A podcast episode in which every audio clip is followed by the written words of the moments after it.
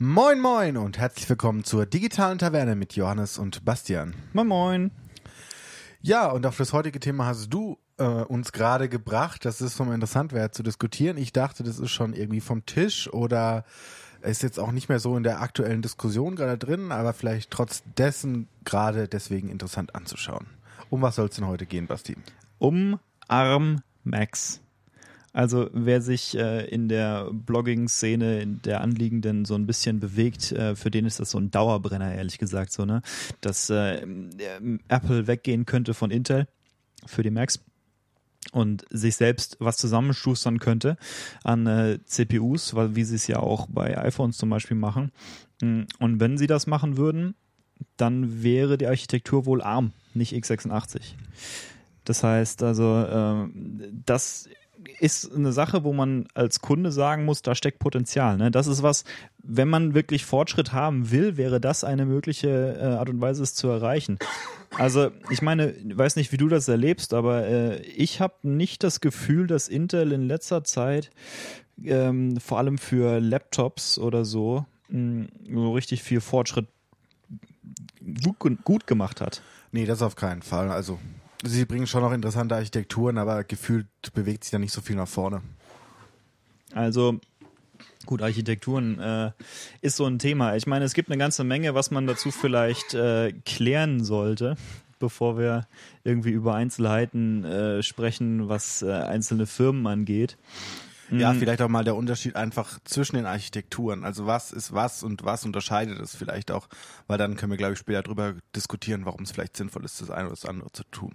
Okay, ähm, dann. Aber da bin ich ein bisschen raus, weil das ist mir ein bisschen zu Deep Dive in. Also da bin ich nicht firm drin. Das musst du mir erklären ich kann es äh, versuchen. Also ich kann auch ein bisschen aus einer historischen Perspektive vielleicht darüber sprechen. Das, das scheint ja so ein bisschen mein Stick zu sein, wenn man sich so die letzten Folgen anhört.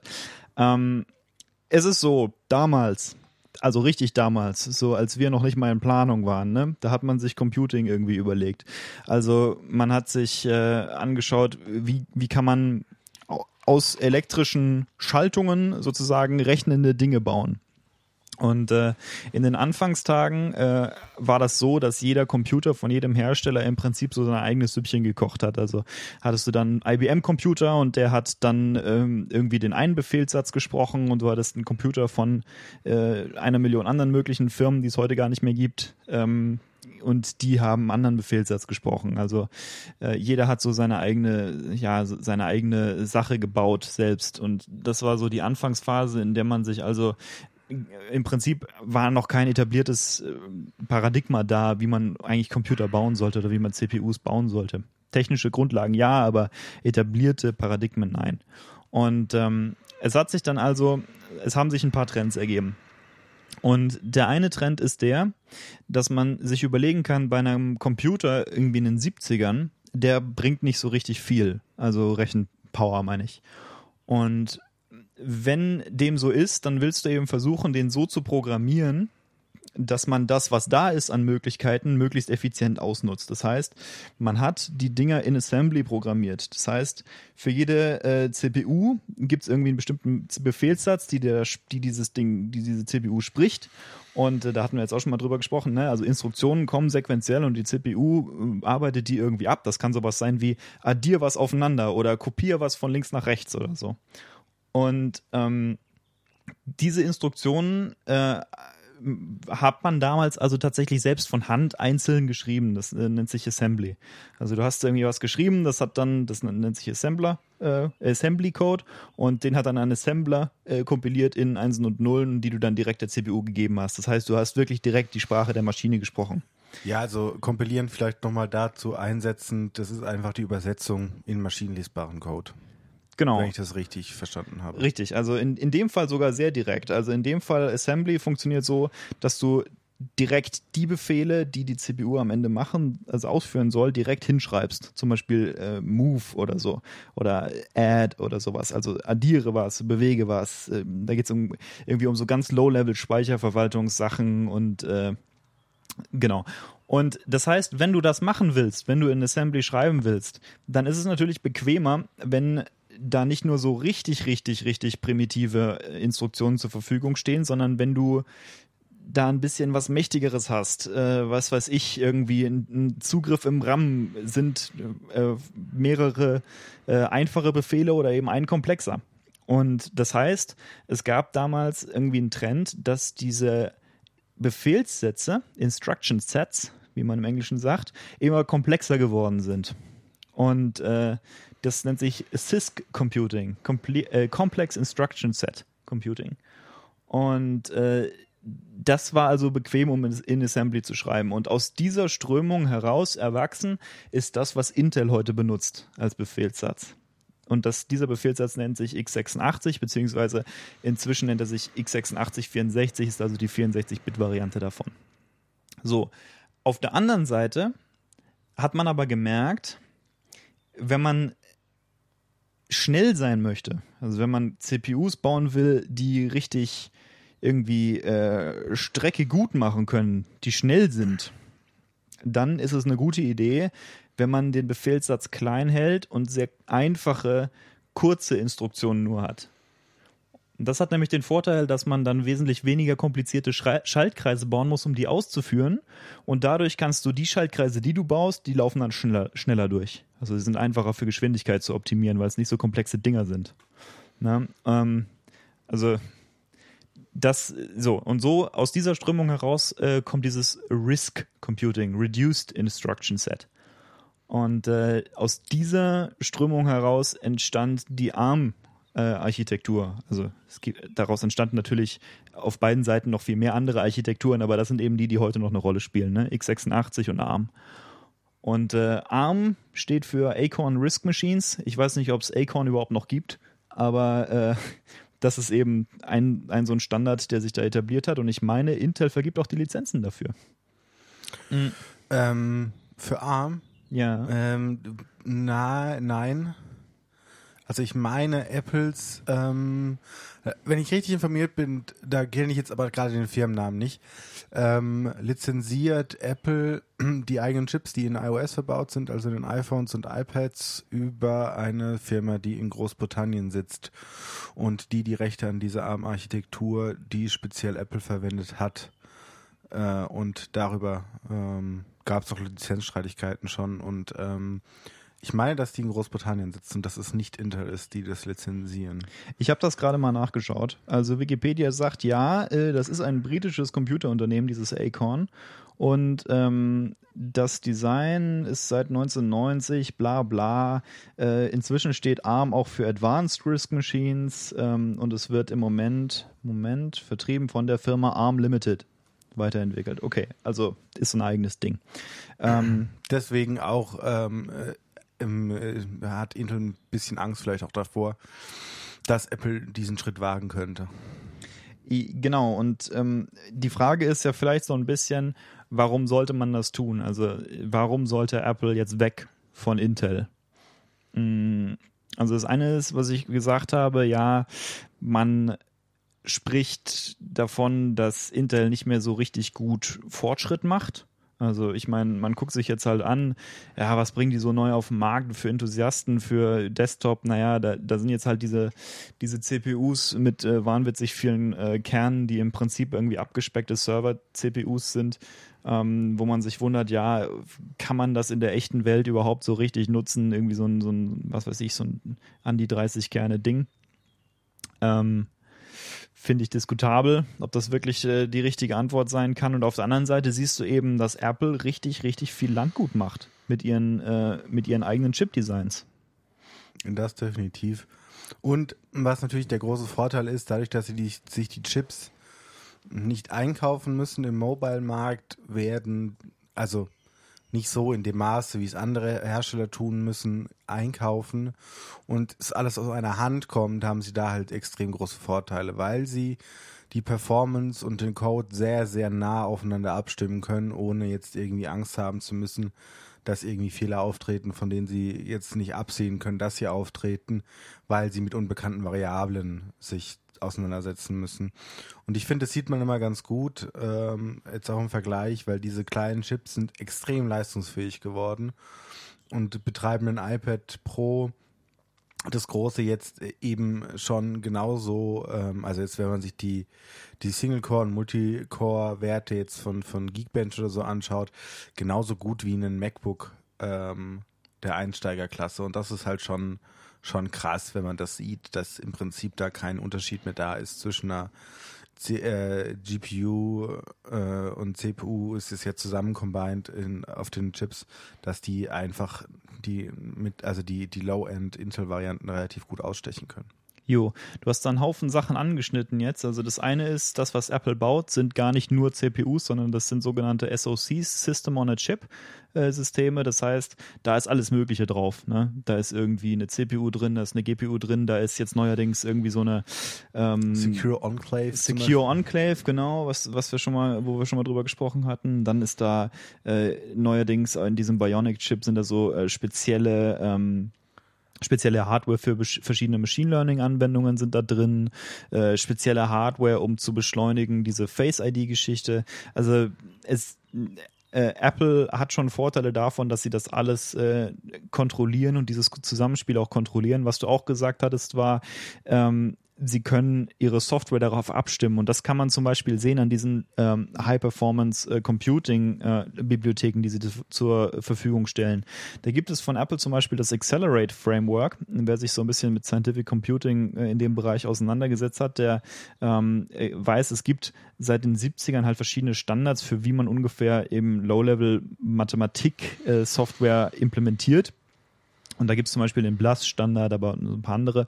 Und äh, Apple hat davon Implementierungen für ihre eigenen Systeme. Und wenn man die mal äh, also ausprobiert und äh, dann eben Benchmarks macht gegen äh, andere, teils Open Source, teils welche von Intel zum Beispiel Implementierungen derselben, äh, derselben Idee, also da geht es irgendwie um Matrix-Multiplikation oder sowas, äh, dann kannst du sehen, Apples Accelerate-Implementierungen sind richtig, richtig gut. Und das ist eben auch eine Frage von vertikaler Integration, dass du dir also überlegst, ja, ich weiß genau, wie funktioniert diese CPU und dieses Know-how darüber, wie die CPU funktioniert, kann ich natürlich gewinnbringend einsetzen, wenn ich äh, High-Performance-Anwendungen schreiben will.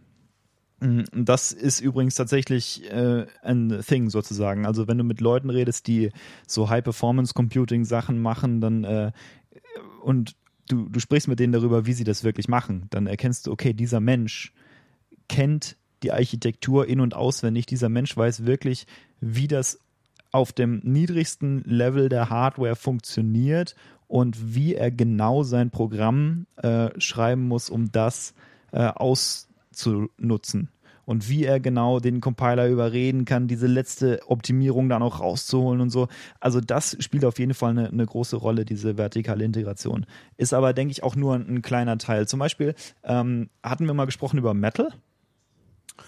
Weiß ich nicht, ob wir es schon angeschnitten haben, aber wir können es ja mal kurz noch erklären, irgendwie so, weil bevor wir jetzt mit Begriffen umschmeißen, die keiner versteht, ist vielleicht ganz sinnvoll. Das ist ja auch, Metal ist ja auch gar nicht so, so, so alt, es ist ja auch erst ein paar Jahre, drei so, Jahre, meine ich. Oder vier, wenn überhaupt. Und Metal ist im Prinzip für, für Spiele ähm, ein Framework, äh, unterbreche mich, wenn ich jetzt was Dummes sage, äh, was es denen ermöglicht, die GUI und die Benutzeroberflächen und generell das ganze Spielgeschehen wesentlich ähm, ressourcensparender zu rechnen. Mm, kann man, kann man so sagen. Es ist so, dass wenn du ein Spiel schreibst, dann möchtest du ja mit der Grafikkarte arbeiten. Und mit der Grafikkarte direkt zu arbeiten, ist ein bisschen, sagen wir, umständlich, weil es ist eben auch eine Frage von, du möchtest die Sprache der Grafikkarte sprechen, genauso wie du die Sprache der CPU sprechen musst.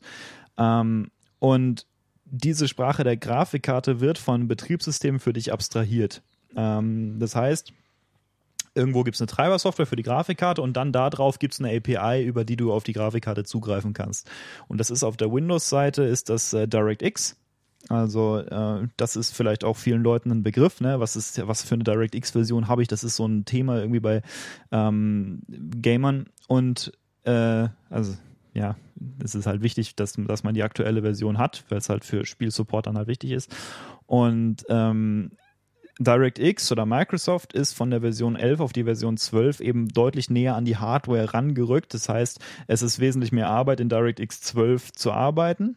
Allerdings hast du genau die Gewinne, die, äh, von denen du schon gesprochen hast. Ne? Man ist näher an der Hardware und dadurch kann man auch besser die, das Potenzial der Hardware ausreizen. Ne? Man, man spricht besser die Sprache der, der, der Grafikkarte sozusagen. Und ähm, bei integrierten äh, Devices, also wie zum Beispiel so iPhones oder sowas, ähm, gab es auf der anderen Seite eben äh, OpenGL. Und äh, OpenGL wurde von der Kronos Group irgendwie so offen entwickelt. Ähm, und die hatten diesen Schritt bisher nicht gegangen. Die sind inzwischen gegangen mit Vulkan kam aber zu spät. Apple war schneller. Apple hat gesagt, das kann so nicht weitergehen. Wir brauchen irgendwie was Vergleichbares, äh, womit die Leute näher an die Hardware ran können und eben bessere Grafikanwendungen für unsere Plattform schreiben können. Und deswegen haben sie Metal aus dem Boden gestampft. Und Metal ist also quasi in der Apple-Welt das Analog zu äh, Vulkan in, im Linux-Bereich und äh, DirectX 12 im äh, Windows-Bereich. Mm, und sie haben jetzt gerade erst, hast du das gemerkt? Äh, sie haben äh, gerade erst den OpenGL-Support eingestellt auf Mac. Nee, habe ich nicht wahrgenommen, muss ich ehrlich gesagt sagen. Ja gut, ich meine, dadurch, dass Mac Gaming nicht so richtig ein Thema ist für die meisten Leute, äh, nee. denke ich, wird das weniger irgendwie aufgefallen sein, aber genau. Ähm, wir rücken so ein bisschen gerade vom Thema ab und zwar ähm, ARM Max. Ne? Warum überhaupt? Was kann man damit gewinnen? Und da spielt, denke ich, eine Sache eine große Rolle, über die wir noch nicht gesprochen hatten. Und das ist, diese Computer laufen mit Akkus. Normalerweise. Ja. Und also ja, ein Großteil eben nicht. Also ich, ja. Die, die Computer, ganz, also die, die Computer, die von der Masse eingesetzt werden, laufen mit Akkus. Die genau. Und infolgedessen auch die Computer, äh, um die sich Apple überhaupt auch nur irgendwie ein bisschen schert. Ja. ja, kann man jetzt so, ist vielleicht ein bisschen hart gesprochen, aber die, die halt einen Verkauf bringen. Aber ich meine, auf die Prosumer gehen sie schon extrem oder auch Pro-Nutzer gehen sie ja gerade extrem zu. Mhm. Auch wenn sie sehr langsam das Ganze betreiben, aber sie gehen auf sie zu, indem sie jetzt eben den iMac Pro gebracht haben. Und ähm, dann wahrscheinlich hoffentlich in zwei Jahren, einem Jahr, also ich schätze mal 2019, wird ein neuer Mac Pro kommen. Ähm, und ich meine natürlich, das sind für sie keine Macs, die jetzt Masse machen und die viel Geld einspielen.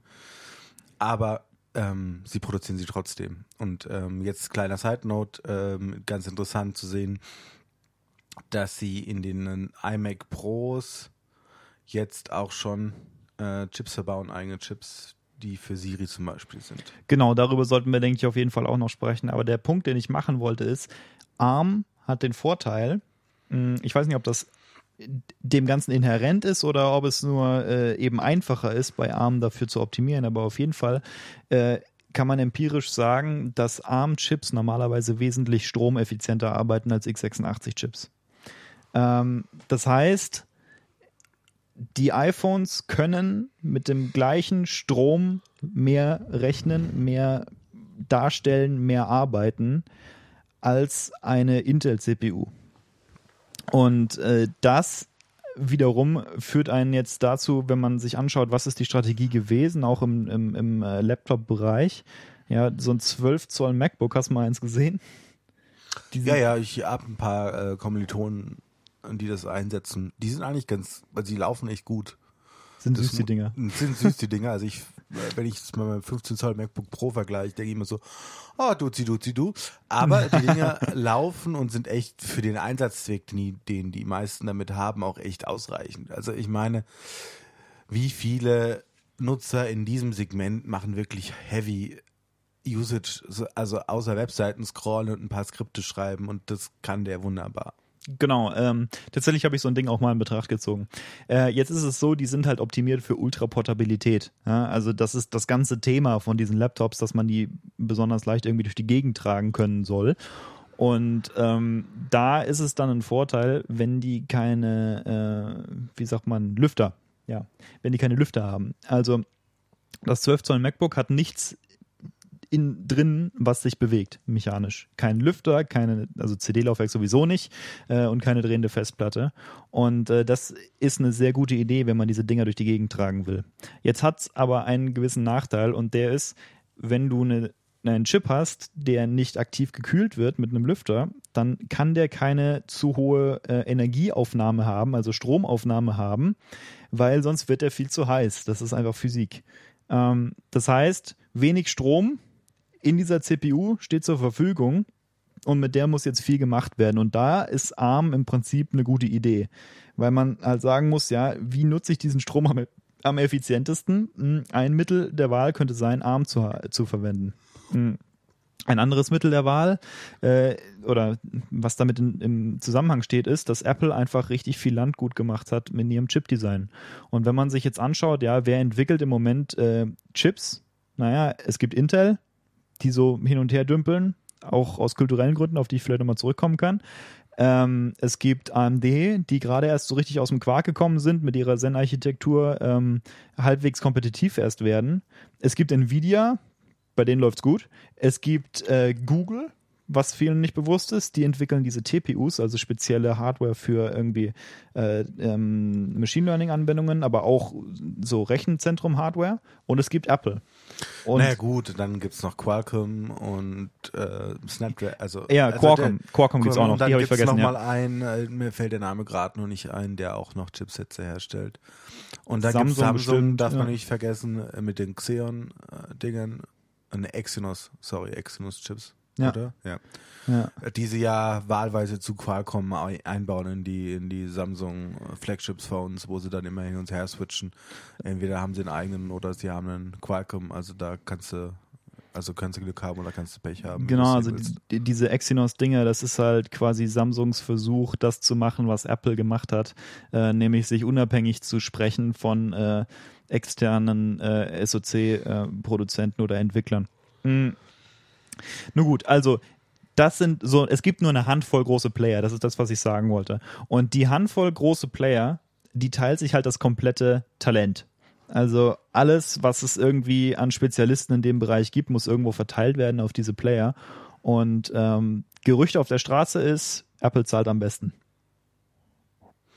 Ja, haben es ja aus Geld, sich das zu leisten.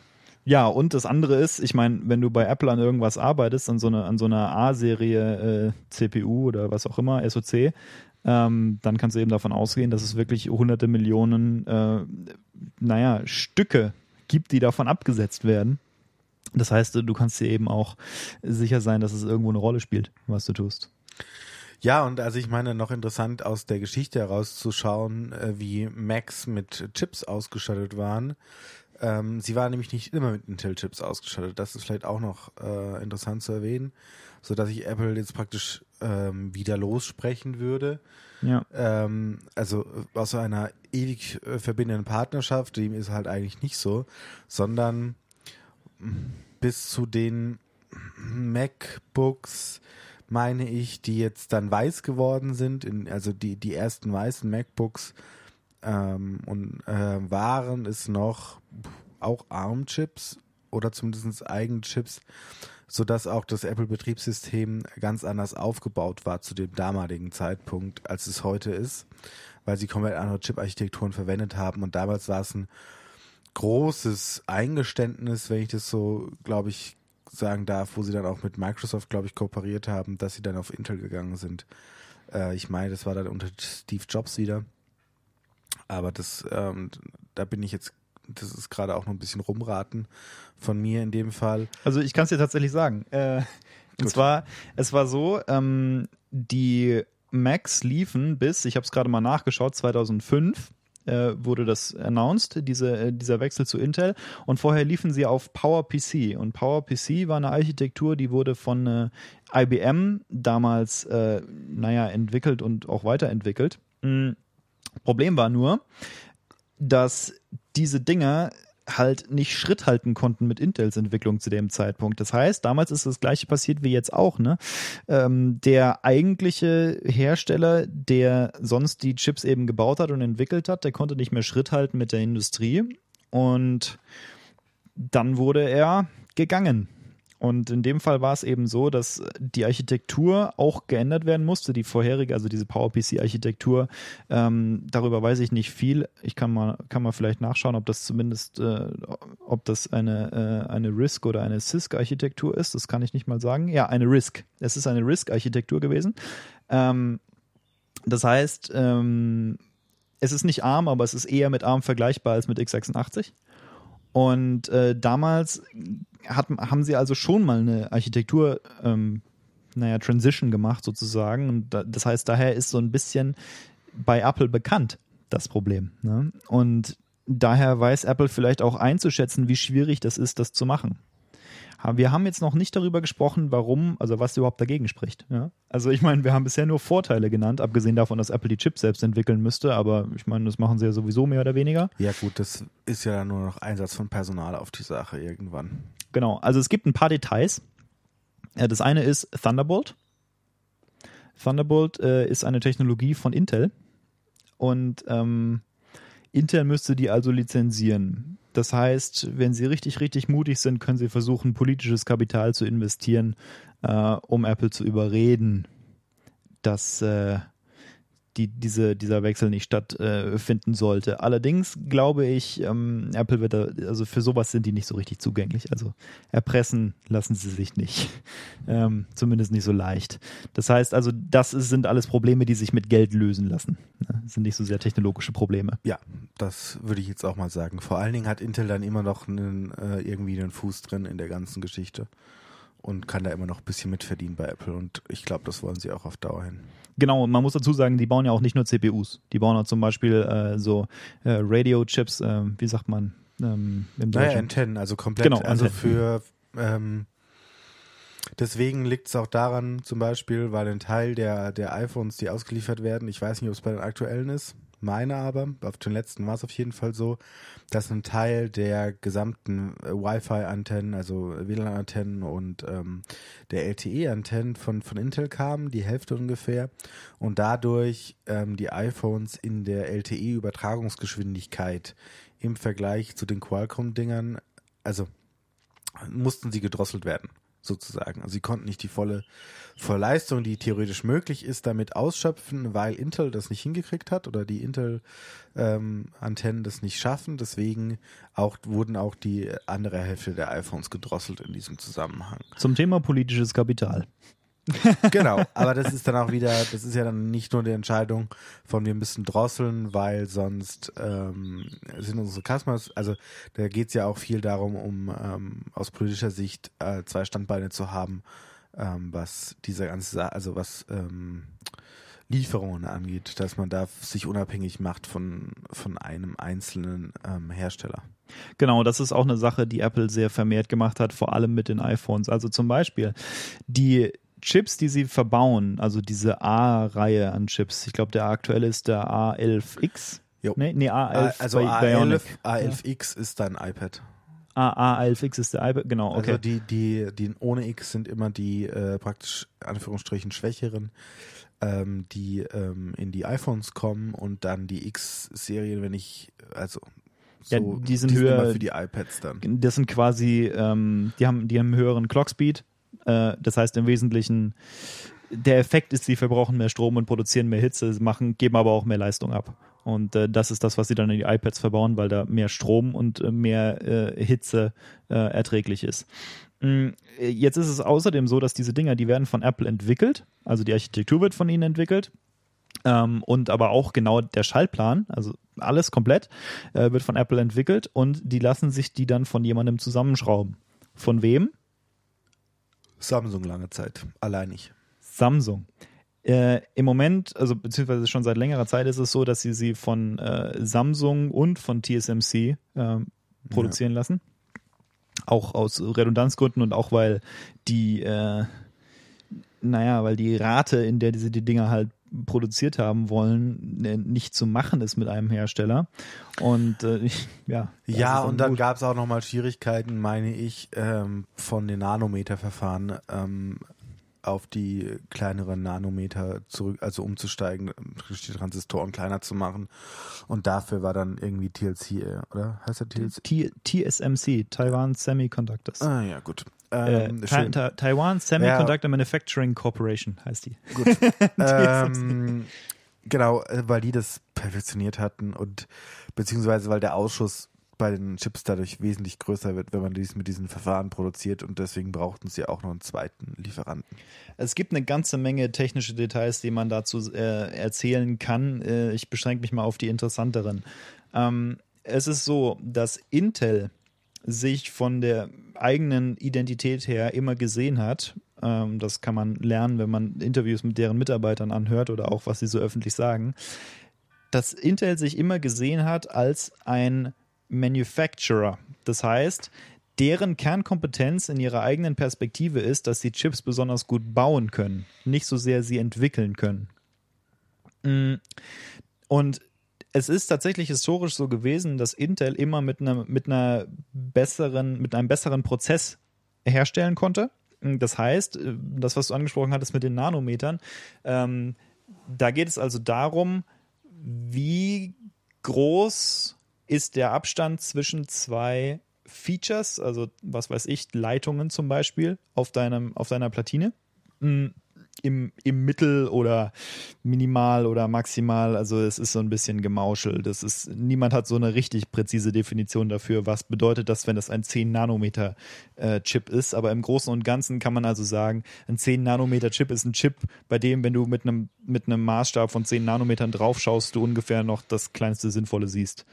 Ähm, und diese, äh, diese, diese Process Size, äh, wie man sagt, die ist bei Intel immer besser gewesen, historisch. Äh, aus der Perspektive macht es auch Sinn, dass sie sich hauptsächlich als irgendwie ein äh, Manufacturer sozusagen betrachtet haben, aber eben ein besonderer.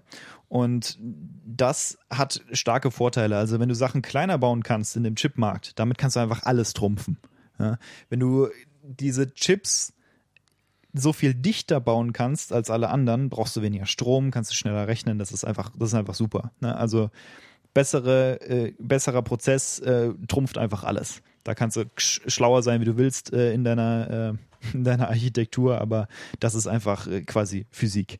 Ähm, allerdings konnten sie jetzt eben nicht mehr so richtig Schritte halten. Ne? Die 10 Nanometer Technologie von Intel ist jetzt Ewigkeiten schon delayed. Ähm, sie scheinen ein bisschen Managementprobleme zu haben und das Krasse ist, TSMC hat es geschafft. Ja, Die haben sie überholt. Halt, das ist halt immer so das Thema und was bei Intel auch das große Problem ist, dass sie den, den Sprung in den Mobile-Markt halt völlig verpasst haben.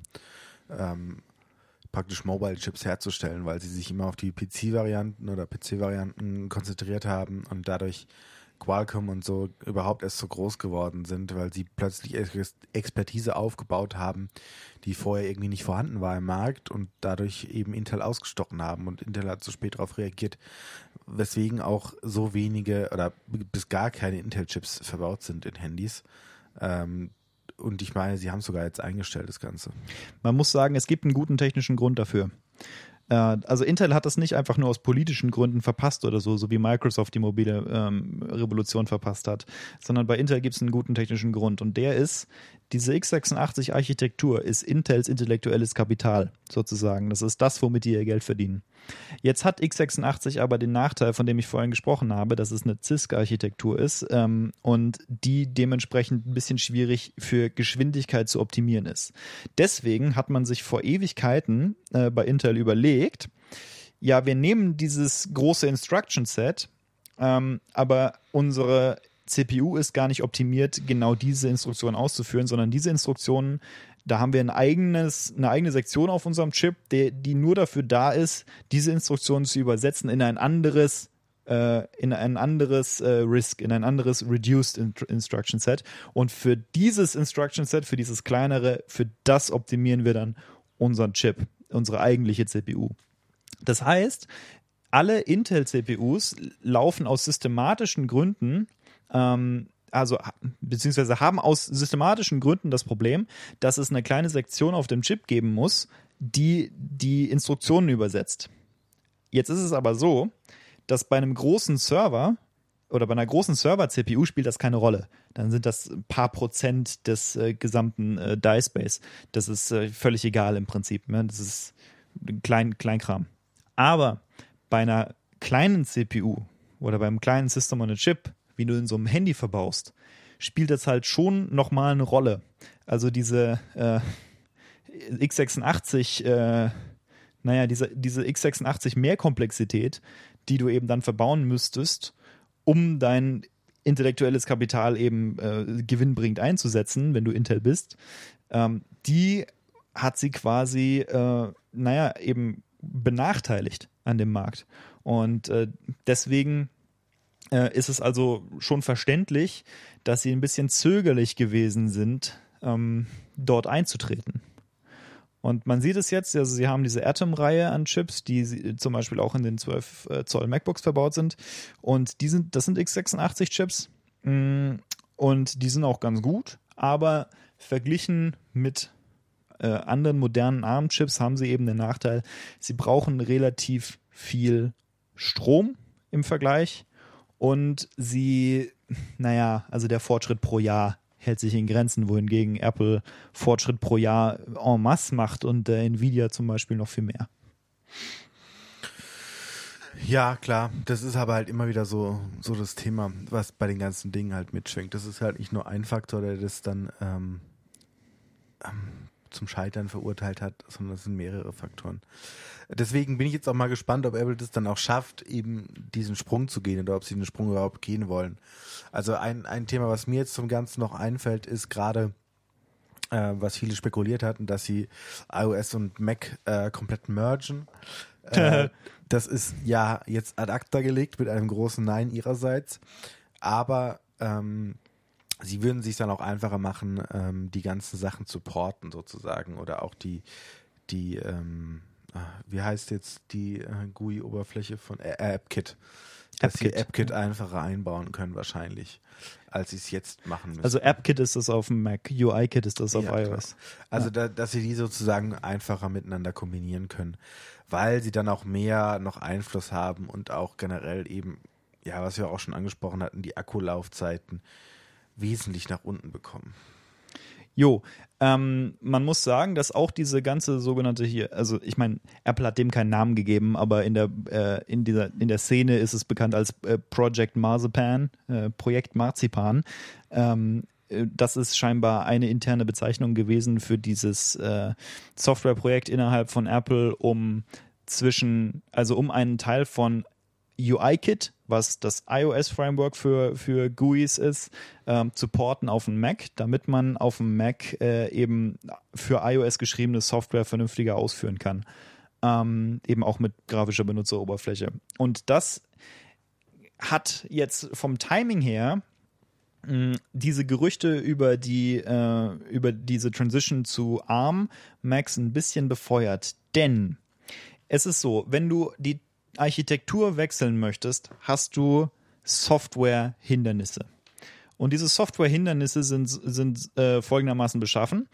Die Leute, die für deine Plattform Software geschrieben haben, müssen die neu kompilieren, mindestens mal. Und möglicherweise müssen sie sie auch noch ändern, damit sie läuft auf äh, der neuen Architektur. Das ist natürlich eine Sache, da brauchst du politisches Kapital beziehungsweise du musst als Plattformbetreiber dann in einer starken Position sein, das verlangen zu können von allen Entwicklern. Das heißt, wenn du ähm, in der Situation bist wie Apple jetzt, wo für einen Mac quasi niemand entwickelt, dann könnte das Software, dem Software-Ökosystem für Mac sehr, sehr schaden, jetzt die Architektur zu wechseln. Weil eben dadurch alte Software, die nicht mehr so richtig, ähm, naja, die nicht mehr so richtig maintained wird sozusagen von ihren Entwicklern, ähm, die wird dann rausfallen auf dem, äh, auf dem armen Mac. Und ähm, das ist ein Nachteil für die Kunden. Deswegen ist es vom Timing her natürlich klug, wenn du einen großen Schwung neue Entwickler auf deine Plattform holst, zur selben Zeit, wie du deine, Transis deine Transition machst. Weil dann äh, kriegst du nämlich, äh, naja, dann kriegst du viel neue Software zu genau dem Zeitpunkt, wo die andere wegfällt. Und damit motivierst du auch die anderen dann vielleicht doch nochmal ein bisschen äh, Arbeit reinzustecken. Ja, klar. Und äh, was natürlich dann auch noch hinten dran steckt, ist, die müssten dann auch komplett Pages und allen anderes, was damit verbunden ist, was Logic, äh, Final Cut und so müssten sie ja auch alles noch umbauen. Was natürlich auch lange, lange Zeit braucht, weil sie da keine großen Entwicklerteams dran haben, wie jetzt in iOS oder so. Ich glaube, dass diese Software wahrscheinlich kein so großes Problem ist und der Grund ist ganz einfach, von dieser Software ist wahrscheinlich fast nichts in Assembly geschrieben. Also ich hatte vorhin gesagt, äh, in Assembly schreibst du im Prinzip genau, sprichst du genau die Sprache der CPU. Allerdings wird fast alle Software heute nicht mehr so gemacht, sondern heute schreibst du ähm, deine Software in einer Sprache in einem höheren Level, die dann kompiliert wird und der, Com und der Compiler übernimmt dann äh, die Aufgabe, das zu übersetzen in etwas, was die CPU versteht.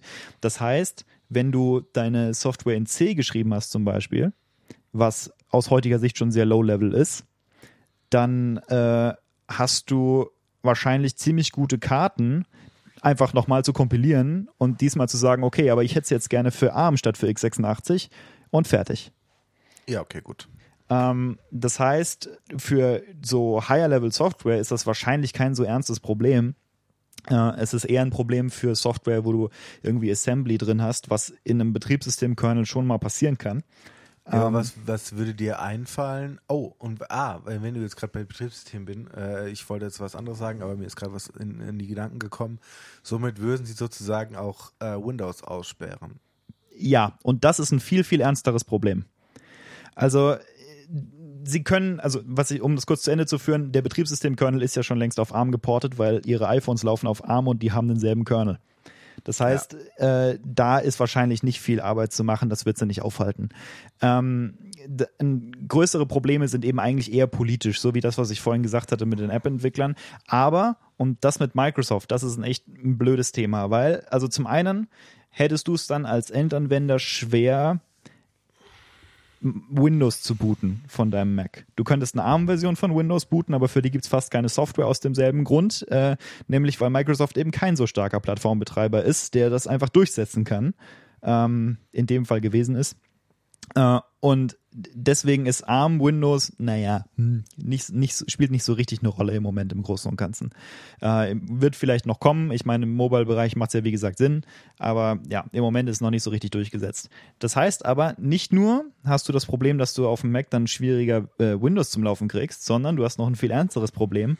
Im Moment, wenn du Web-Development machst, dann nutzt du aus, dass dein Laptop ja die gleiche Architektur verwendet wie der Server, auf dem später deine Software laufen soll.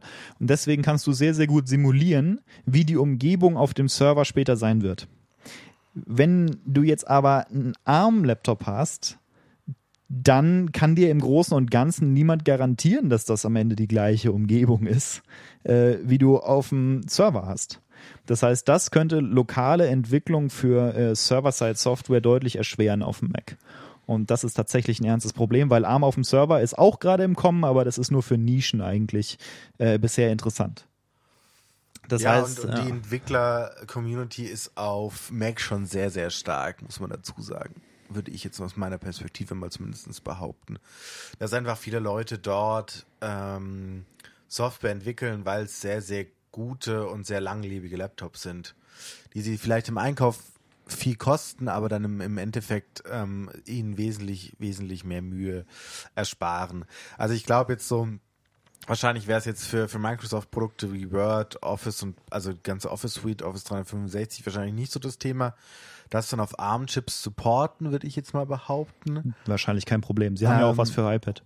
Ja, genau. Und ähm, von dem her sollte das nicht so das, das Thema sein, aber eben dann gerade Microsoft zum Laufen zu kriegen, was für viele auch ein großer Pluspunkt ist, dass man eben beides zum Laufen kriegt, dass man die Vorteile von einem Mac hat, aber auch, wenn man es möchte, entweder über Parallels, also eine Virtualisierungsmaschinen, äh, virtuelle, also Windows-Umgebungen startet oder ähm, direkt über Bootcamp das installiert.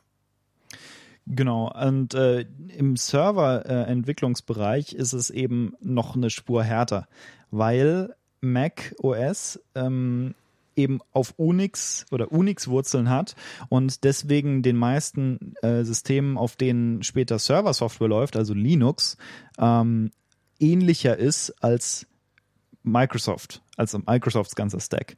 Das heißt, im Großen und Ganzen bist du im Moment auf dem Mac in einer sehr, sehr angenehmen Position, dass du nämlich bauen kannst auf ein kommerziell unterstütztes System, äh, was von Apple stetig und äh, mit kompetenter Hand vorangetrieben wird, mh, dass du aber außerdem äh, ein System hast, was sehr ähnlich ist äh, deinem späteren Target sozusagen, für das du eigentlich entwickelst, wenn du denn Server-Side-Software äh, machst, was übrigens viele Leute machen.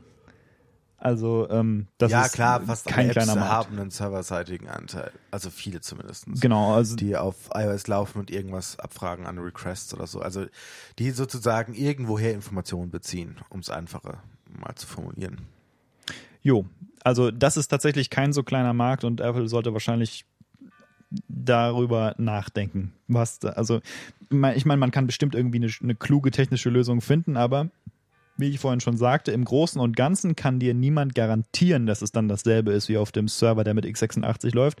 Und Emulation, wie es, äh, also Emulation war ja letztes Mal die Antwort darauf. Also als Apple gewechselt hat von äh, PowerPC auf äh, Intel, hatten sie einen, äh, hatten sie, naja, ein, wie soll ich sagen, einen Emulator genannt Rosetta, äh, der es ermöglicht hat, die Software, die für die alte Architektur geschrieben wurde, auch auf der neuen auszuführen. Problem ist dabei, man verliert natürlich einiges an Performance. Das hat damals keine Rolle gespielt, weil diese Intel-Chips so fantastisch viel schneller waren als die PowerPC-Chips, dass das einfach verschluckt wurde, dieses Problem. Ähm, aber das wäre heute eben nicht so, weil es ist im Moment nicht davon auszugehen, dass Apple äh, nächstes Jahr einfach einen Chip hat, der doppelt so schnell ist wie ein x86-Chip von Intel, sondern er ist vielleicht genauso schnell, aber verbraucht weniger Strom. Ähm, das heißt, optimalerweise sollte man vielleicht nicht so sehr viel Emulation damit machen. Vor allem nicht in dem Bereich, äh, wo die Dinger eingesetzt werden, nämlich äh, irgendwie für kleine Laptops, die sowieso schon ein bisschen schwach auf der Brust sind. Gut, also ich meine, wir haben über Potenzial gesprochen, wir haben über Schwierigkeiten gesprochen. Es wird sich rausstellen, wie es im Endeffekt sich ausgehen wird. Ne? Also meine Vermutung ist, wenn sich bei Intel nichts tut in den nächsten paar Jahren, ähm, dann werden wir das erleben. Ja, definitiv. Also ich meine, was wir jetzt noch nicht angesprochen haben, ist gerade ähm, dann ARM-Architekturen eben für, für wirklich große Sachen. Also ich meine, natürlich ist ein, ein Logic in großen Projekten und ein äh, Final Cut in großen Projekten deutlich anspruchsvoller oder auch ein, ein Premiere ähm, als die ARMs momentan leisten können, würde ich sagen. Ja, es ist kein prinzipielles Problem. Also es ist nicht, es ist nicht prinzipiell nicht möglich, dass man äh, große, leistungsstarke ARM-CPUs baut. Nur es gibt im Moment dafür noch keine so hohe Nachfrage, weil die Dinger im Desktop-Computing-Bereich im Prinzip nicht verwendet werden. Und das hat hauptsächlich politische Gründe, äh, weil eben sowohl Intel als auch AMD äh, keine ARM-Chips bauen. Hm. Jetzt ist es so, ähm, dass man also davon ausgehen muss, dass es ein bisschen schwieriger ist wahrscheinlich, wenn Apple für große, sagen wir mal, Desktop-Computer wie den iMac Pro oder den Mac Pro äh, oder auch nur das, äh, das große hier 15 Zoll MacBook Pro, ähm, für diese Maschinen ARM-Chips zu entwickeln, die kompetitiv sind mit dem, was Intel anzubieten hat, naja, da konkurrierst du mit Intel auf deren äh, auf deren Terrain sozusagen. Das heißt, es ist schon durchaus denkbar, dass sie das können. Und es gibt auch Stimmen, die behaupten, das sollte kein Problem sein mit dem Team, das sie da im Haus sitzen haben. Aber natürlich ist das deutlich schwieriger, als zu konkurrieren auf einem Terrain, bei dem man äh, quasi äh, inhärente technische Vorteile durch die, durch die eigene Architektur hat. Das heißt, da, naja, wird, wird man dann sehen müssen, was passiert. Ähm, ich sehe im Moment nicht passieren, dass sie eine äh, 2-OS-Strategie äh, fahren. Das heißt, äh, zu mischen zwischen x86 und, ähm, und ARM weiß ich nicht, ob das unbedingt passieren wird, weil dann muss, weil das, dann musst du zwei verschiedene Ausgaben von deinem Betriebssystem betreiben und debuggen. Und ähm, das wäre einfach ein bisschen eine unschöne Lösung. Microsoft macht das, Klar macht ja, Microsoft gut, aber das. Microsoft hat da ja andere mm, Potenziale, also die haben ja auch einen größeren Markt, den sie ansprechen, wo dann eben wo sie ihn, wo sie das machen müssen auch einfach, weil es gewisse Anwendungen gibt, wo die einfach damit laufen und dann muss es halt auch damit mit Microsoft laufen, weil Microsoft ja nicht nur Desktop-Anwendungen macht, sondern auch auch so Anwendungen hat, wie in Bankautomaten irgendwo eingesetzt zu werden. In Bahnautomaten auch. Bahnautomaten, Übrigens, ja. Banken. Da gibt's ja super viele, wo dann, ich weiß nicht, wie es heißt, aber es ist so eine Windows-Version. Embedded Windows, ja. Ja, und da, da gibt's ja nochmal viel, viel, viel, was da einfach hinten dran laufen muss, dass das funktioniert. Und da ist Microsoft in einer ganz anderen Position, weil sie einen anderen Markt ansprechen nochmal. Ähm, ich Ich könnte mir sogar eher vorstellen, dass sie, bevor sie dann zwei Dinger machen, dass sie zu AMD gehen, weil man ja schon sehen muss, dass sie ja schon viel AMD-Hardware äh, einsetzen, also gerade die ganzen Grafikkarten, ähm, die externen, Anführungsstrichen extern, intern, die kommen alle von AMD. Ähm es scheint irgendwie politische Spannungen sozusagen zu geben zwischen Apple und Nvidia, weil im Prinzip ist es dumm, diese AMD-Karten zu benutzen. Also, ich meine, Nvidia hat bessere Angebote. In dem, ich meine, für professionelle Anwender kann man sich vielleicht streiten. Ich meine, AMD hat bestimmt irgendwie tolle CAD-Karten und sowas, aber Nvidia hat auch die Quattros. Also im Großen und Ganzen muss man sagen, eigentlich ist Nvidia der bessere Hersteller, wenn man wirklich die besten Dinge haben will und einem es nicht ums Geld geht. Ähm, deswegen wundert mich das so ein bisschen. Also ich bin mal gespannt, was passiert mit dem neuen Mac Pro. Mm, aber auch das so eine anliegende Debatte. Ne? Und ja, ich meine, du hast recht, sie könnten auch äh, auf äh, AMD für die CPUs gehen. Ähm, allerdings wäre das vielleicht schon nochmal, hm, naja gut, ich meine, sie müssten mit Intel dann ausdiskutieren, was man mit Thunderbolt macht. Ja, gut, das müssen sie so oder so. Also, das ist ja, also sie müssen mit Intel auf jeden Fall diskutieren. Ähm, und ich glaube, da kommen spannende Zeiten auf uns zu in den nächsten paar Jahren, was sich da alles so tun wird ähm, in dieser Richtung. Jo, ich äh, bin mal gespannt. Ich meine, für mich hängt nicht so sehr viel davon ab, eigentlich im Moment. Ähm, ich finde es einfach nur interessant zu beobachten. Ja, das definitiv. Und ich meine, ähm, das läuft, die Debatte läuft ja auch schon ein paar Jahre. Also, das ist ja locker zwei, drei Jahre schon am Laufen, ob sie jetzt wechseln, wie sie wechseln. Ja, ich würde sogar sagen, noch wesentlich länger. Ja, klar, aber jetzt so, dass es akut irgendwie von auch vielen Leuten diskutiert wird. Ja. Ähm, und ich glaube, damit soll es das für heute gewesen sein, würde ich sagen. Jo, ich denke, das Wesentliche haben wir gesagt. Soll, das, es tut mir leid, es war ein bisschen sehr nerdy vielleicht. Also, ja, aber also muss ja sein. Wir sind ja auch in einer digitalen Taverne und da ist äh, das äh, der Deep, Deep Dive In auch manchmal ganz gut, gell? Außerdem sage ich immer so, ja, ich meine, für oberflächliches Zeug kann ich auch Radio, Radio hören. Genau, und von dem her sagen wir euch, habt noch einen schönen Tag, guten Mittag, Abend, wo auch immer ihr seid. Habt Spaß. Ciao, ciao. Ciao, ciao.